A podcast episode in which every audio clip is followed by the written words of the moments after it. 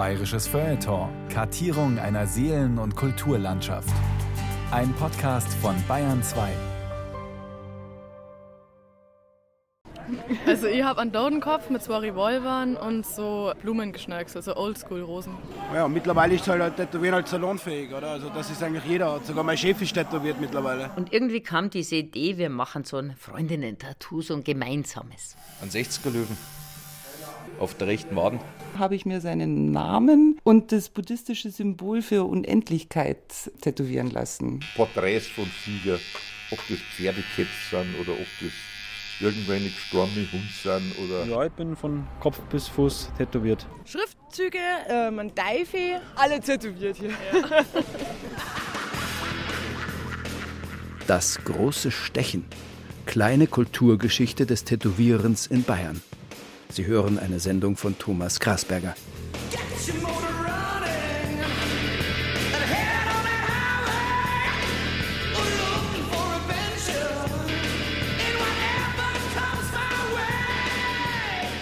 Als die Rock'n'Roll Outlaws der australischen Band Rose Tattoo Mitte der 1980er Jahre den Steppenwolf-Klassiker Born to be Wild einspielten, waren ihre Tätowierungen noch etwas Außergewöhnliches.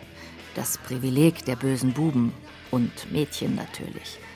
Denn die Nice Boys, die Netten und die Braven, spielen keinen Rock'n'Roll, hieß es damals. Und tätowiert sind sie schon gleich gar nicht. Tattoos waren den Randgruppen vorbehalten, waren die Stigmata von Verbrechern, Grattlern, Matrosen und Freaks. Allenfalls auf der Duld oder im Zirkus konnten Tätowierte reüssieren und wurden als vielbestaunte Attraktionen publikumswirksam herumgereicht. Das hat sich mittlerweile gründlich geändert. Tattoos sind omnipräsent. Man sieht sie in Fernseh-Doku-Soaps ebenso wie auf den Titeln der Szenemagazine. Und nicht zuletzt auf den Straßen, in den Biergärten und an den Badeseen des Landes. Vor allem in der wärmeren Jahreszeit ist nicht zu übersehen, wer heutzutage alles mit den Erzeugnissen der Tätowierstuben auf entblößten Armen, Beinen oder anderen Körperteilen nach Bewunderung giert. Vom Friseur-Azubi bis zum Banker, vom trendigen Jungjournalisten bis zum Finanzbeamten, von der Ex-Bundespräsidentengattin bis zum Bundesliga-Profi. Ja, sogar die Sprechstundenhilfe vom Hautarzt hat eins. Egal ob bunt oder schwarz-weiß, realistisch oder abstrakt, großflächig oder kleinteilig, japanisch oder oldschool. Tattoos sind in. Eine erste Nadelprobe in der Dachauer Straße in München. Grüß Gott, Servus. Bayern 2. Bin ich da richtig in der ja. Welt des wilden Stechens? ja, Grüß euch, Servus. Wir haben telefoniert, gell? Du musst da drüber springen, ja, ich bin genau. Servus, wir sind im Regelfall eh alle per Zufall Sie. Es geht recht familiär zu bei den Laubachs im Rainbow Tattoo Studio. Alle duzen sich. Ehefrau Susi macht die Büroarbeit, die drei Pudel liegen meist friedlich unterm Schreibtisch. Und ein paar Meter weiter sitzt Peter Laubach auf einem Hocker und traktiert gerade einen Kunden mit der Tätowiermaschine. Manfred kennt das schon, er ist nicht zum ersten Mal da. Gleich zwickt's wieder ein bisschen, aber das macht nichts. Der 52-jährige Automechaniker ist ein Mordstrom-Mannsbild mit Armen, die bei anderen als Oberschenkel durchgehen würden. Platz ist also reichlich da. Und den will sich Manfred von Peter Laubach wieder mal mit Farbe füllen lassen. Oder genauer gesagt, schwarz-weiß. Das war der Engel mit schwarzen Haaren. Er hat gesagt, er braucht einen Engel. Putti Mai, Schutzengel, man wird immer älter. Ja, brauche ich einen Schutzengel. ich bin eigentlich schon ein katholischer Mensch. Ja, aber da muss jetzt einfach Engel sein. Bei den meisten Tattoos ist es so wie Arschgeweih oder so, das kostet dann nicht mehr anschauen. Ja. Oder, oder Drachen oder was weiß ich was, da siegst du ab und, und du hast ja das Ding ewig. Ja. Und das, wenn ich anschaue, das ist nach wie vor einfach schön. Du kannst mittlerweile, kannst du ungefähr, wenn du einen Laufer siehst, kannst sagen, wann er das tätowiert hat. Weil das lauter Epochen sind. Ob jetzt das die Wikingerzeit war oder Indianerzeit oder bloß die roten Teufel mit den Wasserkippen. Weil das war ja, da stichst du die Dinger am Tag fünf Stück. Das ist auch wieder so ein Ding, mit Ostgeweih ist das gleiche, weil keiner will es mehr haben. Aber es kommen halt viele rein, die haben halt ein, ein Monster-Schorswiesen. Dementsprechend groß werden auch die, die, die Dinger. Das ist dann kein, kein Arschgeweih, das ist dann schon ein Elfgeweih. Das ist ja ganz klar, wenn jetzt da eine Dame reinkommt mit fünf Zentner, die hat am Strand ein Madel laufen sehen mit einem Arschgeweih, die wo vielleicht 45 Kilo gehabt hat. Das braucht sie auch, weil sie schaut dann genauso aus. Sag ich, du, mach irgendwas anderes, aber mach das nicht. Nein, das müssen sie dann haben. So sicher wie Rahmen in der Kirche. Kannst du aber auch nichts hindern dagegen. Peter Laubach taucht die feine Nadel in die Tusche, lässt die Maschine schnurren und zieht ein paar Striche. Nicht zu tief, nicht zu hoch. Genau in die zweite Hautschicht hinein wird die Farbe gestochen. Laubach ist seit über vier Jahrzehnten professioneller Tätowierer. Der 60-Jährige hat schon viele Trends und Wellen erlebt. Zurzeit sei dreidimensionales Recht angesagt, erklärt Laubach und blättert in seiner neuesten Kollektion fürs nächste Jahr. Möglichst realistisch. Die Kobra, die aus der Haut rauskommt und wieder hineinschlüpft. Die dreidimensionale Spinne, die so echt wirkt, dass sie Phobikern den Angstschweiß auf die Stirn treibt. Oder ein Angelhaken in der Haut, so wirklichkeitsnah, dass man beim Anblick vor Schmerz das Gesicht verziehen möchte. Lauter so Zeug halt, sagt Peter Laubach und lacht. Du glaubst ja gar nicht, was die Leute sich alles stechen lassen. Porträts von Sieger, ob das Pferdekäpf sind oder ob das irgendwelche gestorbene Hunde sind oder alles. Eine hat auf der einen Seite einen Hund, wie er jung war, auf der anderen Seite, wo er alt war. Mittlerweile ist er gestorben, weil das war der Wursti. Ist halt so. Weil die hängen halt an eine Viecher. Ja, so normal, noch gar. Gar nichts. Der nächste Kunde will keinen Wursti, sondern den Motorblock einer Harley Davidson auf dem linken Oberarm. Max ist 26 Jahre alt und Dreher. Von der Statur her ist er noch kein typischer Biker, aber er wird schon noch reinwachsen. Viele seiner Kollegen, sagt Max, seien tätowiert und ihm gefällt's auch. Deshalb hat er sich vor einem Jahr den rechten Arm mit einem Musikerporträt schmücken lassen, Frank Zappa. Den mag Max besonders gern. Und natürlich das Harley-Fahren.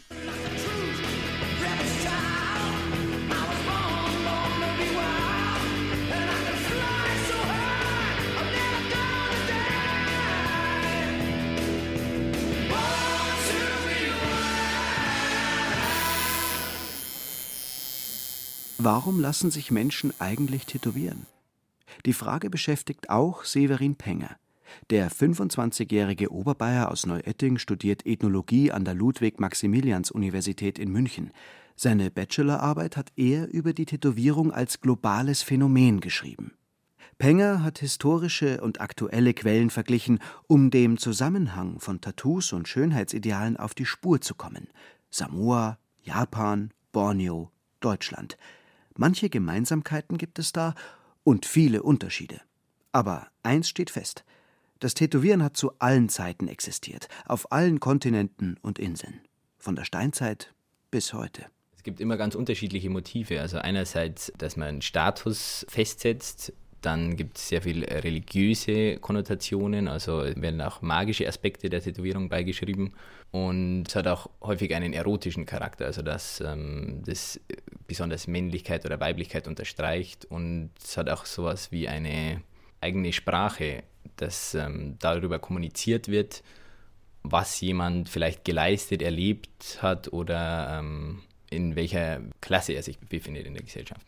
Für Severin Penger sind Tattoos nicht nur von akademischem Interesse.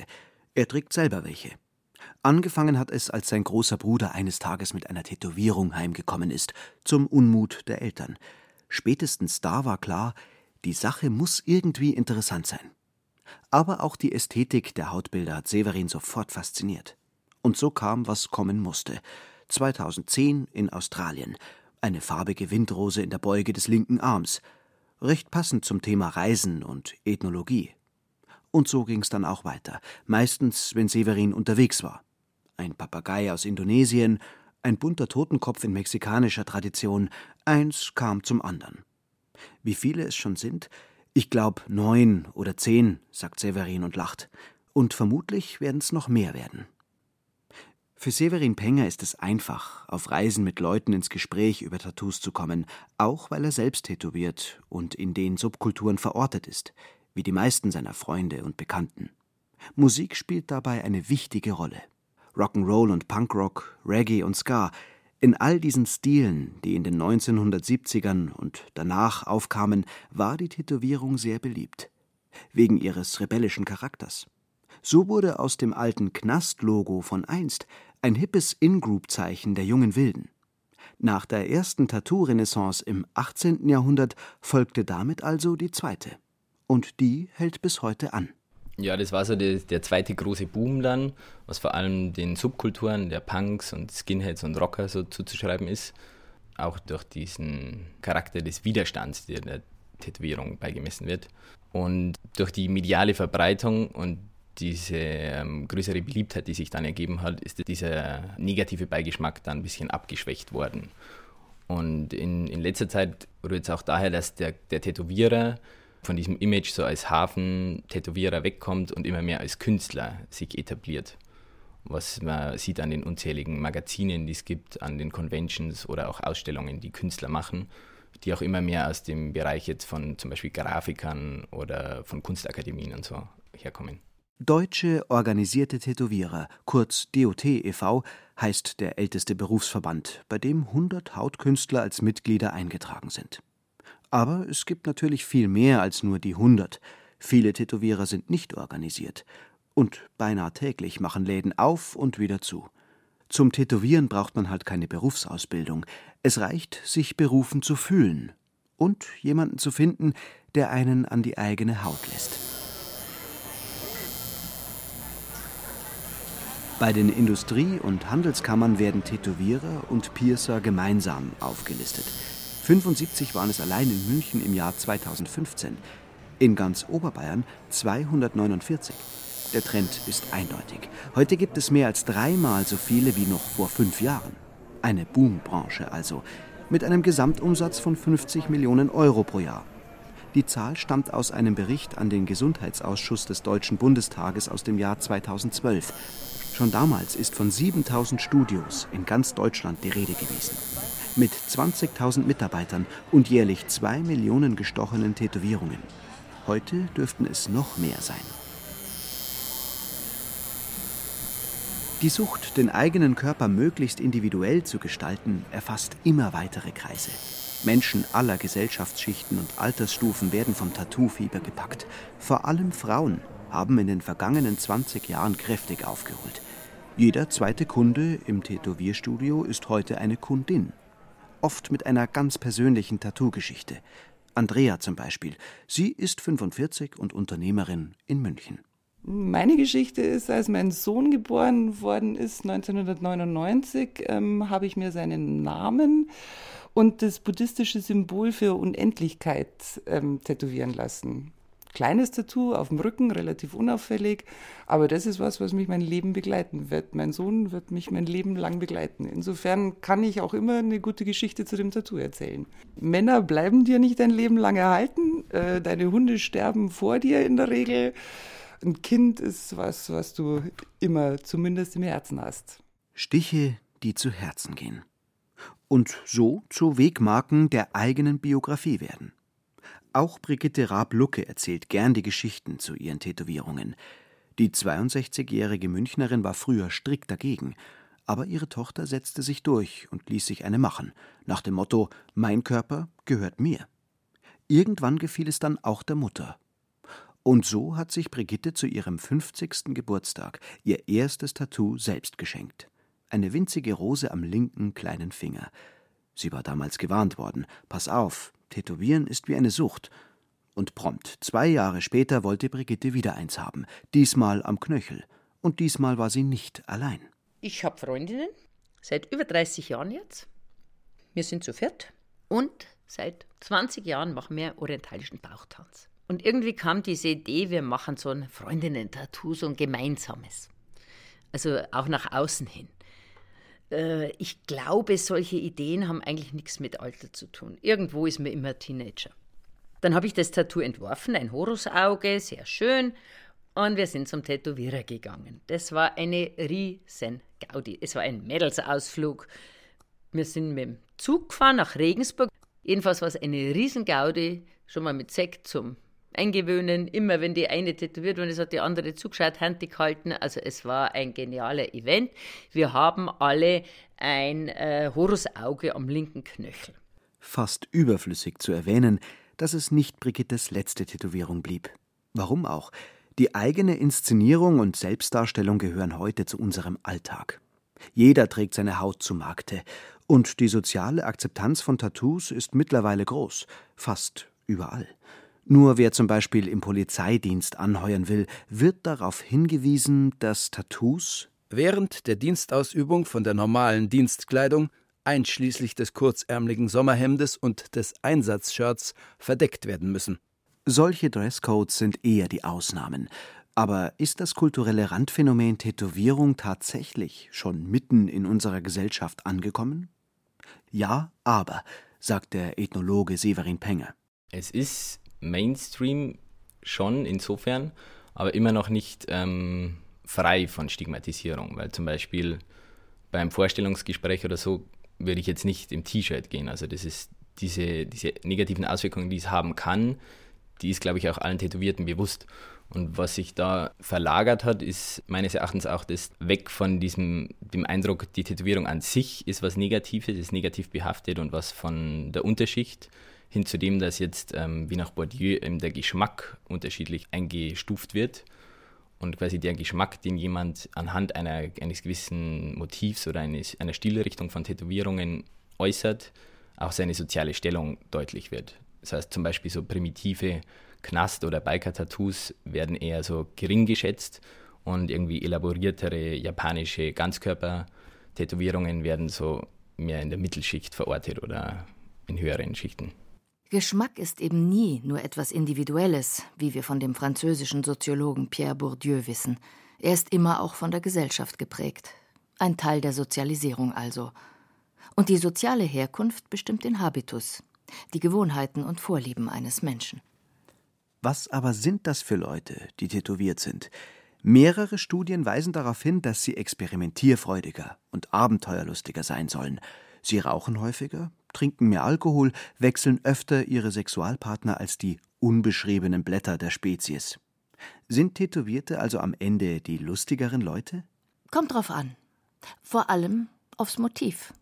Menschen mit Nazi-Emblemen oder typischen Knacki-Tattoos wie den drei Punkten oder der Knastträne unterm Auge werden es wohl weiterhin nicht leicht haben, jenseits ihrer Kreise Anschluss zu finden.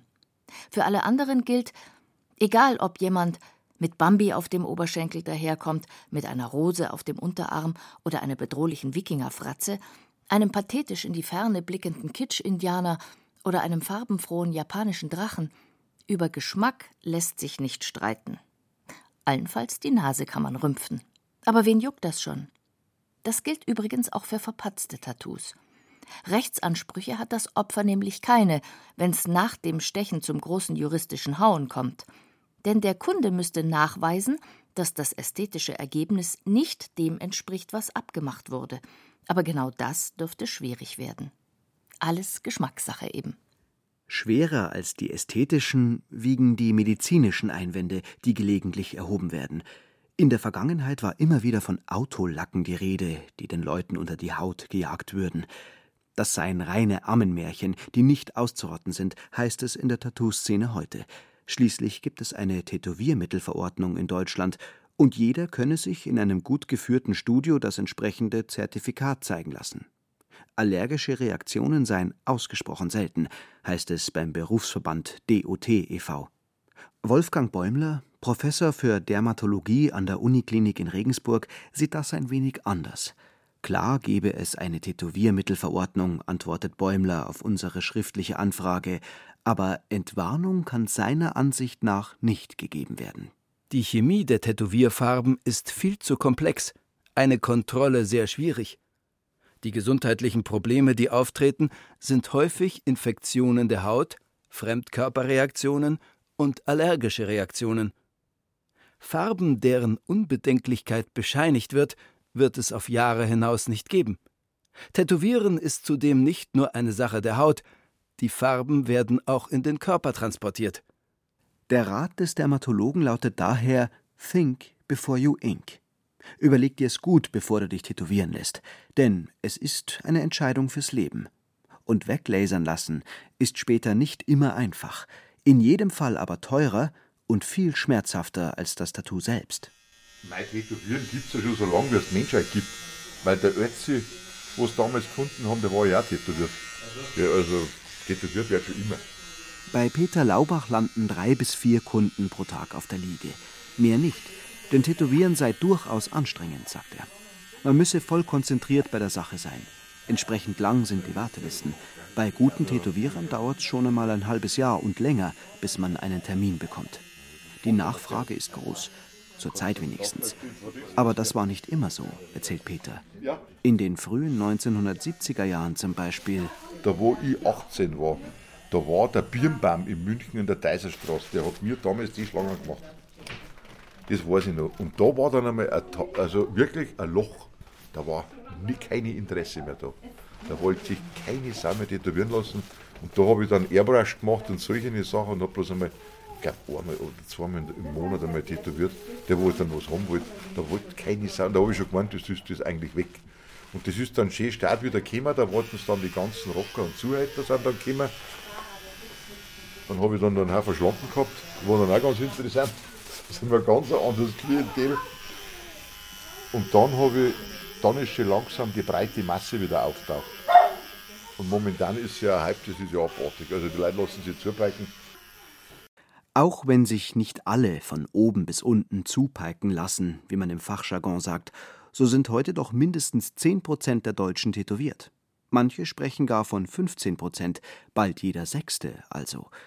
An die 12 Millionen Menschen. Und bei den unter 30-Jährigen hat jeder Vierte mehr oder weniger gelungene Kunstwerke auf bzw. unter der Haut.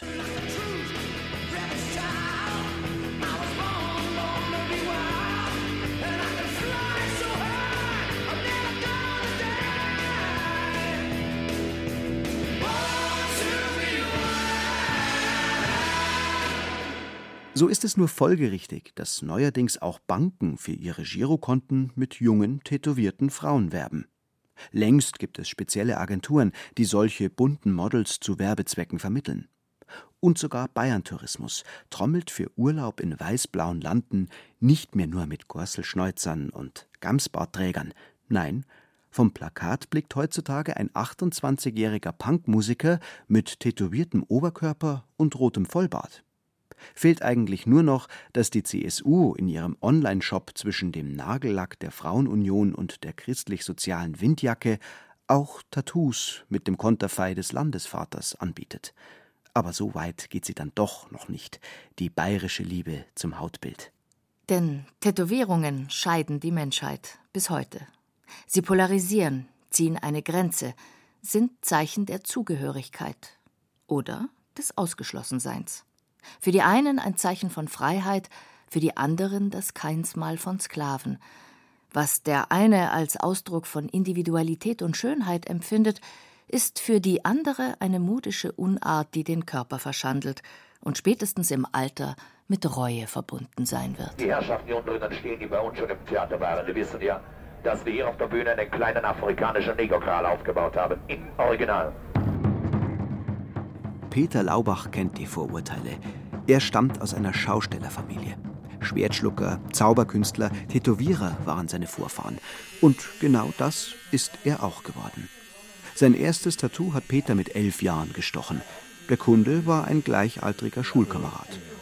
Das Segelschiff sei eigentlich recht schön geworden, sagt Laubach und lacht. Was er dafür bekommen hat? Zwei Wurstsemmeln vom jungen Kollegen und eine sauberne Watschen von dessen Vater. Ich habe es von meinem Großvater gelernt, ja. Da war er ja dann schon uralt, aber der hat mir dann schon gesagt, was Sache ist.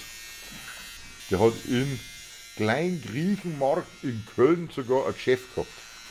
Und da vorne hängen sogar noch die alten Vorlagen. Und der hat das aufs, der war Seefahrer und der hat das auf See, hat der das gelernt. Und da hat der das dann professionell gemacht und das war ja weit vor dem Ersten Weltkrieg.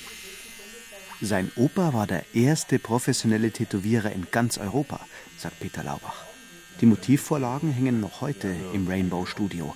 Anker, Herzen, Indianerhäuptlinge, Matrosen und halbnackte Schönheiten. Die alte Schule eben. Zu der gehörte auch die Oma Laubach. Auch sie eine Protagonistin der bayerischen Tätowiergeschichte. Und zwar von Kopf bis Fuß. Die ist total zugestochen, ja. Weil die ist dann auf dem Oktoberfest damals aufgetreten im Kolosseum hat es damals geheißen, das gibt es ja heute alles gar nicht mehr. war eine Attraktion, die haben halt das so verkauft, als wie wenn sie in Amerika gewesen wäre und die Indianer hätten es so zugekriegt. Aber mein Großvater hat es halt gestochen. Damen und Herren, zum Schluss. Da zeigt der Häuptling Bana Simba das Tagesgespräch, worüber Ihre Zeitung Tätowierungen waren immer schon die große Schau auf der Wiesen. Zum Beispiel bei den sogenannten Völkerschauen, wo neben Beduinenlagern und Lippennegerinnen 1910 auch Samoa in München zu Gast war und allerhöchste politische Aufmerksamkeit genoss. Auch die Tätowierung der Samoaner ließ sich der Regent zum Schlusse erläutern und verlieh zur Erinnerung an seinen Besuch dem Fürstenpaar Tamasese die Jubiläumsmedaille. 1891, in jenem Jahr, in dem der Amerikaner Samuel O'Reilly die elektrische Tätowiermaschine erfand, war in einer Münchner Zeitung folgende Annonce zu lesen. La Belle Irene, die schöne, tätowierte Amerikanerin. Von morgen, dem 11. Januar ab, wird obiges, lebendes Kunstwerk, genannt La Belle Irene, in dem Parterresaal der Maximilianstraße 32 täglich ausgestellt werden. Vormittags von 11 bis 12 Uhr, nachmittags von 3 bis 7 Uhr, Entree 50 Pfennig, Donnerstag eine Mark.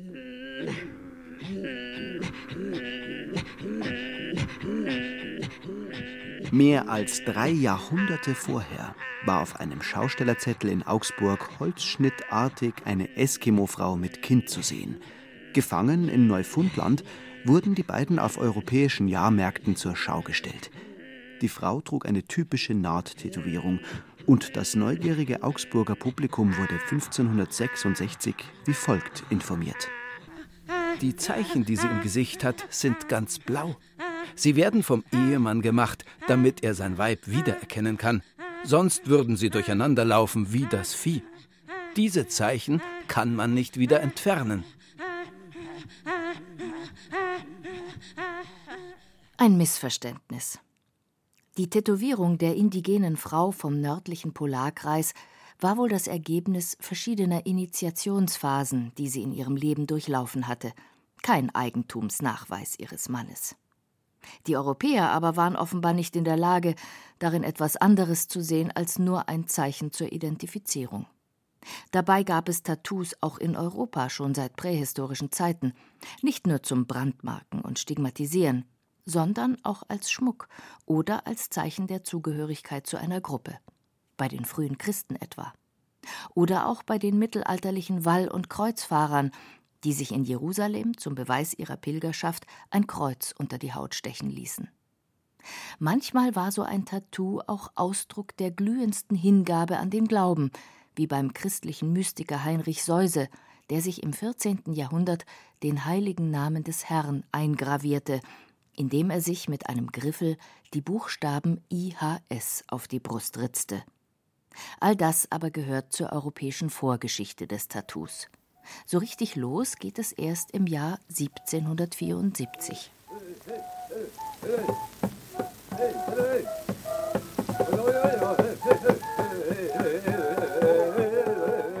In jenem Jahr brachte Captain James Cook von seiner Weltumsegelung den tätowierten Südseeprinzen Omai nach Europa.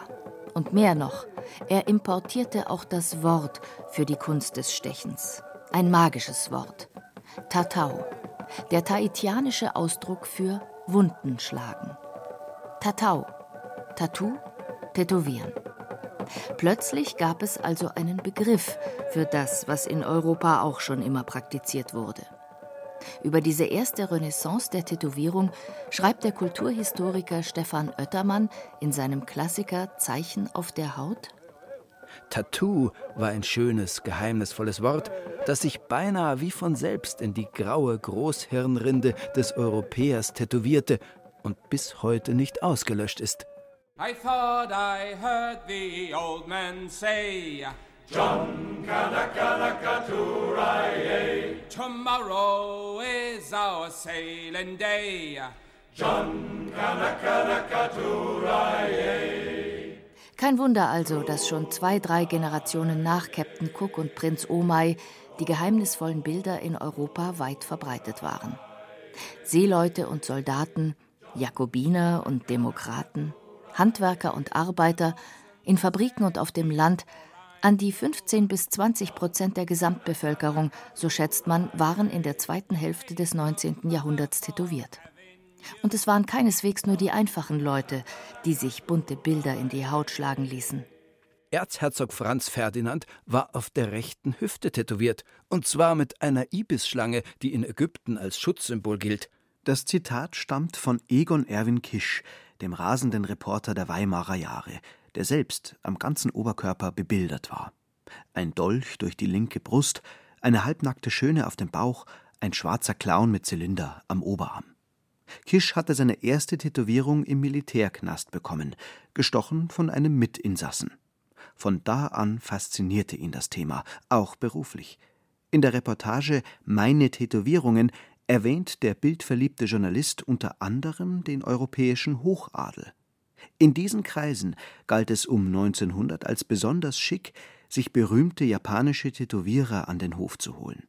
Oder am besten gleich selbst hinzureisen. Nachweislich tätowiert waren damals der König von Griechenland, Prinz Heinrich von Preußen fast alle Männer des englischen Königshauses ebenso wie Kronprinz Rudolf von Österreich oder Erzherzogin Anna. Der Adel hing also an der Nadel. Und manchmal ging so ein Adelstattoo sogar in die Weltgeschichte ein. Die Kugel, die 1914 in Sarajevo den österreichischen Thronfolger tötete und so den Ersten Weltkrieg auslöste, soll, laut Obduktionsbericht, durch den Kopf einer tätowierten Schlange in den Körper Franz Ferdinands eingedrungen sein.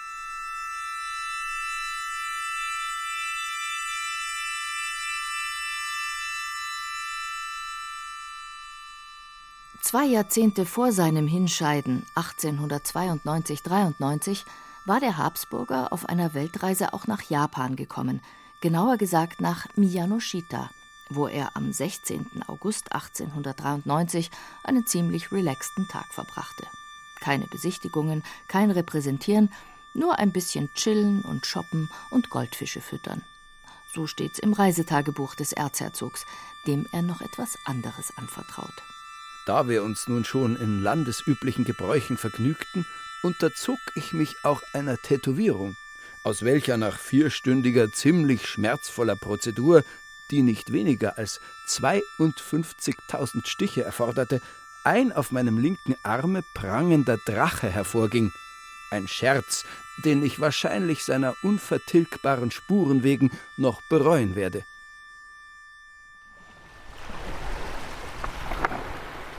Ob der damals 28-Jährige bereut hat, ist nicht überliefert. Sehr wohl aber der Name des Schiffs, mit dem er im Dezember 1892 von Triest aus auf Weltreise ging. Die SMS Kaiserin Elisabeth war benannt nach der angeheirateten Tante des Erzherzogs, jener elfengleichen und nicht ganz unkomplizierten Sissi aus dem Hause Wittelsbach also. Die Namensgebung ist passend, denn auch Sissi hatte ein Faible für Körperkult und Tätowierungen. Nur vier Jahre vor ihrem Neffen war auch sie auf Reisen gegangen. Griechenland, Ägäis, Hafenkneipe, Anker. So lauten die Stichworte zu dieser Tour im Jahr 1888. Wobei Stichwort durchaus wörtlich zu nehmen ist. Denn der besagte Anker landete als Tätowierung auf der Schulter der freiheitsliebenden und rebellischen Sissi, damals übrigens schon 51-jährig, Ihr Herr Gemahl war alles andere als amused ob der furchtbaren Überraschung. Kaiserinnen tätowieren sich nicht, lautete das Credo des Habsburger Monarchen. Aber da war es bereits zu spät. Der Anker saß fest in Sissis blasser Haut. So fest wie der Freiheitstraum in ihrem Herzen.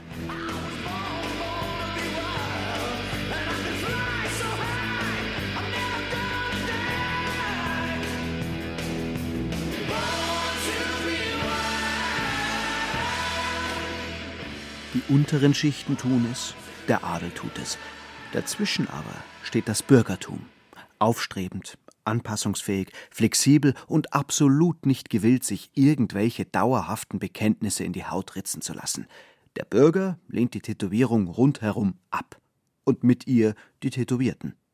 Unterstützt wird er darin von einer gerade im Entstehen begriffenen Kriminalwissenschaft. Der italienische Psychiater Cesare Lombroso glaubt 1876 bei den Insassen von Strafanstalten die untrüglichen äußeren Kennzeichen für l'uomo delinquente, also den verbrecherischen Menschentyp, gefunden zu haben. Bestimmte Schädelformen, zusammengewachsene Augenbrauen und nicht zuletzt Tätowierungen seien untrügliche Hinweise auf eine atavistische, wilde und letztlich niedrigere Evolutionsstufe. Noch deutlicher wird der österreichische Kulturpublizist Adolf Loos, der 1908 in Ornament und Verbrechen noch einen draufsetzt. Der moderne Mensch, der sich tätowiert, ist ein Verbrecher oder ein Degenerierter.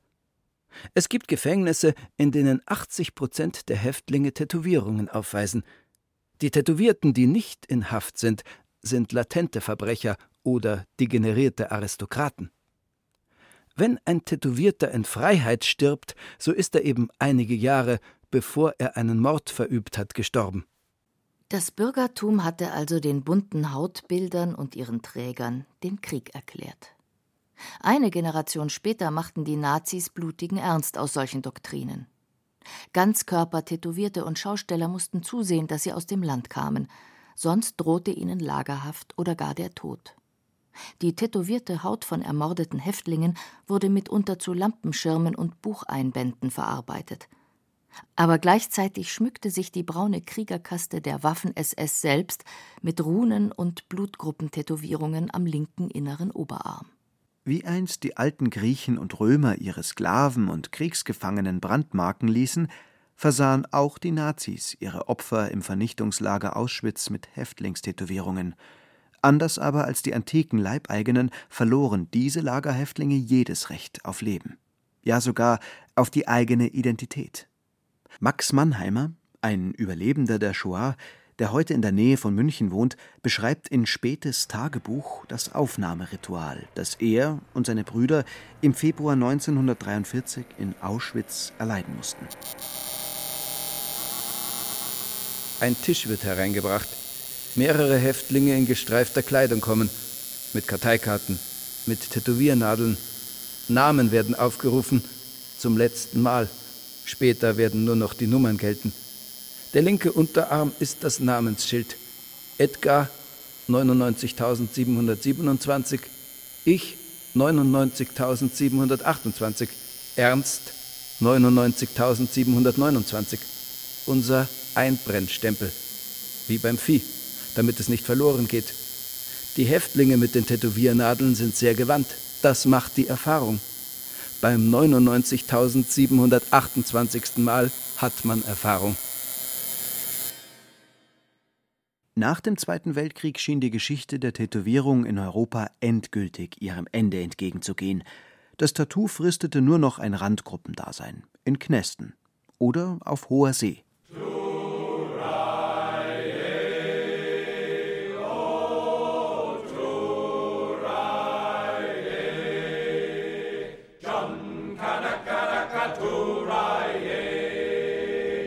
Überall, wo Matrosen auf Landurlaub gingen, um ihre Heuer in Rum und Huren anzulegen, liefen auch die Nadeln der Tätowierer heiß. Von der Bowery im südlichen Manhattan bis zur Reeperbahn im hohen Norden, dort, wo im Herzen von St. Pauli bis heute ein Studio damit wirbt, die älteste Tätowierstube Deutschlands zu sein. Seit 1946, heißt es. Aber tätowiert wird natürlich schon viel länger, nicht zuletzt in Hamburg, wo seit dem 19. Jahrhundert die Helden der Zunft, die legendären Stecher daheim waren. Karl Rodemich, Christian Wahrlich oder Herbert Hoffmann. Im Wald draußen schön, so herrlich und so fein, ja da draußen möchte ich wohnen, ja da draußen möchte ich sein. Da hab ich's ganze Jahr, mein herrlichst die Rühr und die Vogelein, die singen auch dazu. Nun liegen die Hafenstädte der Welt bekanntlich allesamt nicht in Bayern. Und doch segelte oft ein Stück Bayern mit, wenn die Matrosen auf den Weltmeeren unterwegs waren. In einer Untersuchung über die Tätowierung in deutschen Hafenstädten entdeckte der Volkskundler Adolf Sparmer 1934 nicht nur die üblichen klischee- und symbolhaften maritimen Bildmotive wie Anker, Kreuz und Seemannsgrab, sondern gelegentlich auch die Reproduktionsversuche von Werken der hohen Kunst durch die Tätowiernadel. Da fand sich zum Beispiel im Musterbuch des Tätowierers Karl Rodemich die süßlich sentimentale Altbayern-Romantik, wie sie in den Werken Defreggers und Kaulbachs lange und breithin die bürgerlichen Kreise beglückte. Da kniet das mit zwei mächtigen Hängezöpfen geschmückte Dorfkind betend vor dem blumengeschmückten Kruzifix oder geht als Trauernde, einen Blumenkranz in der Hand, zum Kreuz mit der Aufschrift In Memory. Dort naht sich der oberbayerische Bursche mit geschultertem Stutzen dem geliebten Dirndl. Von solcher Romantik findet sich heute kaum eine Spur mehr. Lediglich der Maßkrug mit dem Radi feiert das Bierland Bayern, so wie es nach dem Krieg wieder auf der Reeperbahn in den Tätowiermotiven Altbayern, dem Zillertal, der Bräurosel und Bayerisch Zell lebendig wurde. Was nehmen wir denn? Ja. Okay, die Dame. Okay, kannst, kannst du noch setzen? Äh, ich mach das fertig und dann Yes. Yes. Das ist meine Kette. So, Schmolko. Freitagnachmittag in der Hoftätowiererei Giesing. Wie wild schnurren und surren die Tätowiermaschinen, während im Hintergrund gepflegte Punkmusik läuft. Ich habe immer Platz. Der ganze Bauch ist noch frei. In den Nischen des Studios verschwinden allerlei bunte Vögel und kommen kurz danach, noch bunter, wieder heraus. Ich, ich lasse meine Oma stechen. Den Namen meiner Oma auf den Unterarm. Was die Oma des jungen Mannes dazu gesagt hätte, bleibt ein Geheimnis. Anders die große Leidenschaft von Flo. Der 26-jährige Giesinger ist nämlich 60er-Fan seit seiner Kindheit. Und das kann jetzt auch jeder sehen. Ein 60er Löwen. Weil sonst gibt es ja nichts anderes. Auf der rechten Waden. Ist halt was, für immer bleibt. Wir haben immer gelesen, Frauen kommen, Frauen gehen und der Fußballverein bleibt ein Leben lang. Der 60er Löwe ist ein Klassiker, sagt Vasi, der seit acht Jahren die Hoftätowiererei in Giesing betreibt. Der 38-Jährige ist ein studierter Tätowierer mit staatlichem Diplom, wie er ironisch anmerkt. Nach der Fachhochschule ließ sich der Kommunikationsdesigner zum Hautkünstler ausbilden. Heute gehört er zu den gefragtesten Stechern Münchens. Oldschool-Motive, New School, Realistic oder Graphic. Fast alles macht der Vasi. Aber wer bei ihm einen Termin haben will, wartet bis zu einem Dreivierteljahr. Sogar für einen 60er-Löwen. Wir sind hier in Giesing natürlich äh, blau, blaues Viertel. Heute auch nur blaue Kundschaft, witzigerweise. Das ist kein Zufall, kommt öfters vor hier. Wenn jemand aus Giesing kommt, der will sich Giesing verewigen lassen oder 60 oder wie auch immer, äh, Münchner Motive, viel aus Niederbayern oder sonst wo, die dann schon eher bayerische Motivwahl sich aussuchen. Heimatliebe als permanente Body Modification, wie man neudeutsch sagt, das ist gar nicht so selten. Man muss nur die Tageszeitung aufschlagen. Da ist zum Beispiel das Bild einer hübschen, rothaarigen Musikerin aus Tölz, die sich den Text und die Noten der Bayernhymne auf den Oberarm tätowieren lässt. Ein paar Seiten weiter dann die Geschichte von einem unterfränkischen Beamten, verheiratet, ein Kind. Seit Jahren verbringt er seinen Urlaub vorzugsweise am Schliersee. Deshalb lässt er sich die Seekulisse samt Krone, Wappen, Edelweiß und Enzian auf die rechte Wade stechen.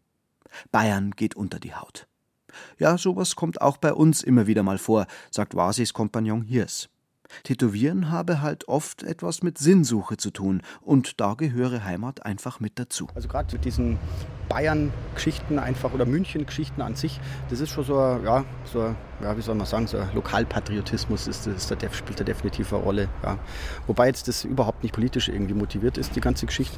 Aber ja, ich glaube, die Leute, die suchen einfach so, so ein bisschen so äh, eine Möglichkeit, sich selber da irgendwie auszudrücken in dieser schnelllebigen Welt einfach irgendwie und ein bisschen was Festes zu haben einfach dann, ja. Ein bisschen was Festes. Für immer. Wo sich doch rundherum alles dauernd dreht und verändert. Dieses tief empfundene Bedürfnis, meint auch der Ethnologe und Tattooforscher Severin Penger, mache wohl einen Teil des Tätowierbooms von heute aus. Also ich glaube, es hat vielleicht auch was mit diesem Ewigkeitscharakter zu tun, dass man heute zu Zeiten der Globalisierung und in der kapitalistischen Lebenswelt, dass einfach für sehr viele junge Leute sehr viel ungewiss ist und man sich ständig selbst optimieren muss und anpassen und ähm, flexibel sein muss, dass einem gerade ein Tattoo eben als permanenter Marker auf der eigenen Haut so eine gewisse Sicherheit gibt oder vielleicht etwas, was einem so schnell nicht mehr genommen wird.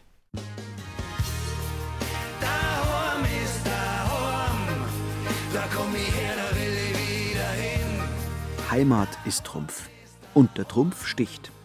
Manchmal sogar tief in die Haut hinein. Zum Beispiel in Rosenheim, in der Inntalhalle. Wo sonst Faschings-, Herbst- und Starkbierfeste gefeiert werden, finden an einem Oktoberwochenende die oberbayerisch internationalen Tattoo- und Körperkunsttage statt. Über 100 Tätowierer aus dem In- und Ausland haben ihre Stände aufgebaut. Sie tragen abenteuerlich klingende Namen. Arthaholic Tattoo, Dark Desire, Farbe im Blut, Hautpropaganda oder Montagsmaler. Sie stechen jedem, der sich traut, ein buntes Bild in seinen Body. Auch ganz ohne Wartezeit und Voranmeldung. Das sei das Schöne an solchen Messen, sagt Liz Senhen, die zusammen mit ihrem Mann Flo die Rosenheimer Convention veranstaltet. Diese sei übrigens ganz im bayerischen Stil gehalten, sagt Senhen. Nicht nur wegen der Bierwerbung und der weißblauen Girlanden an der Decke der Intalhalle, sondern auch wegen der Tattoo-Motive.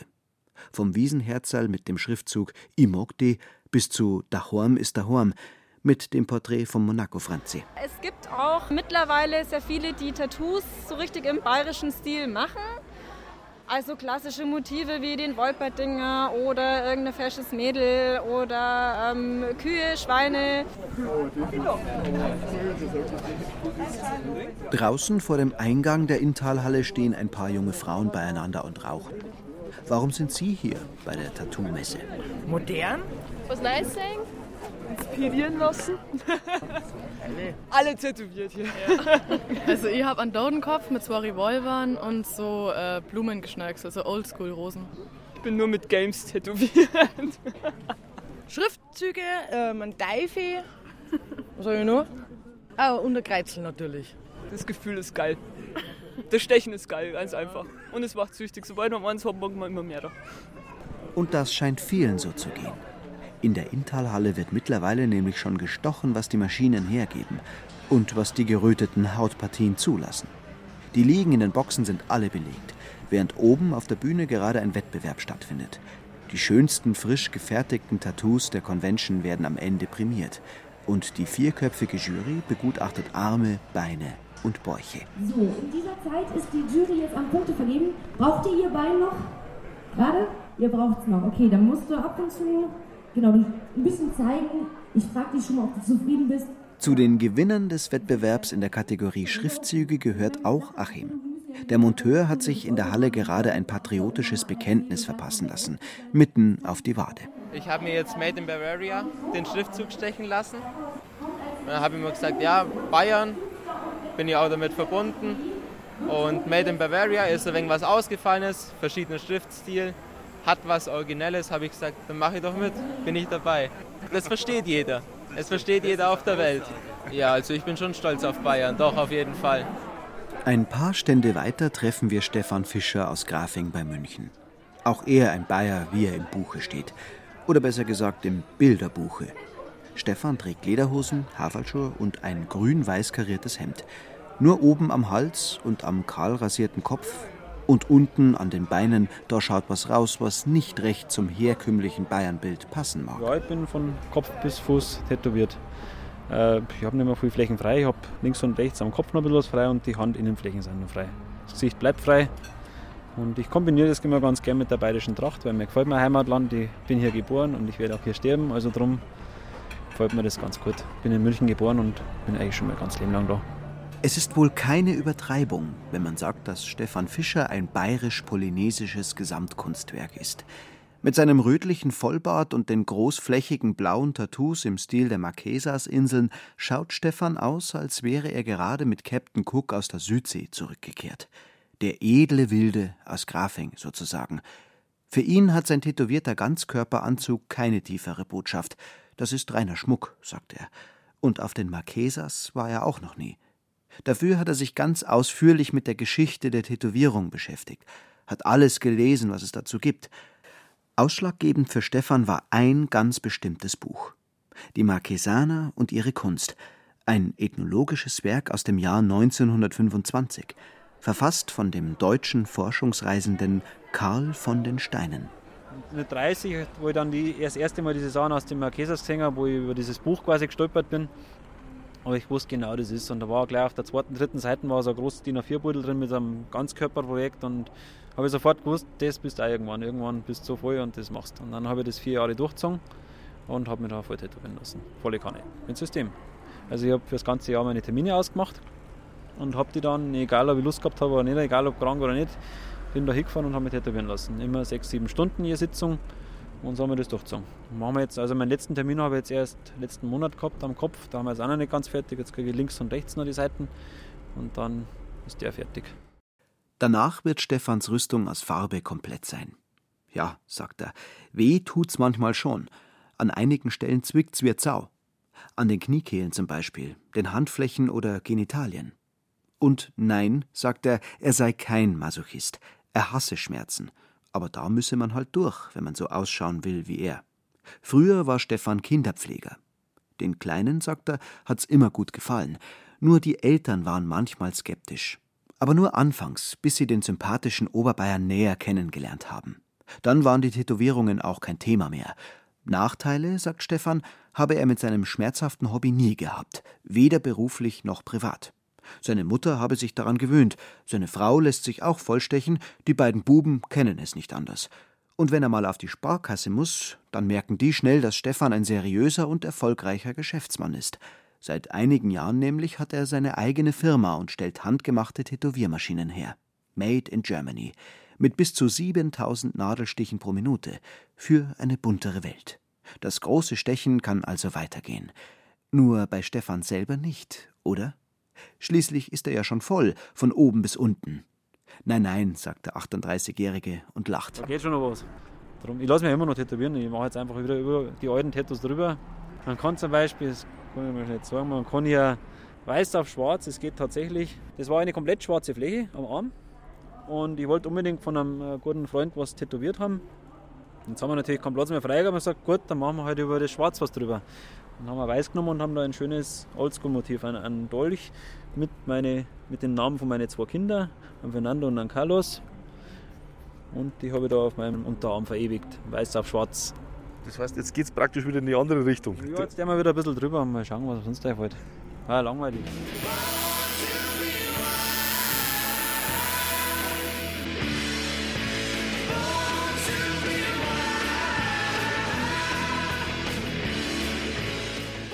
Das große Stechen. Kleine Kulturgeschichte des Tätowierens in Bayern. Sie hörten eine Sendung von Thomas Grasberger, der auch Regie führte. Es sprachen Irina Wanka, Werner Hertel und Burkhard Dabinus. Ton und Technik Roland Böhm. Redaktion Ulrich Klenner.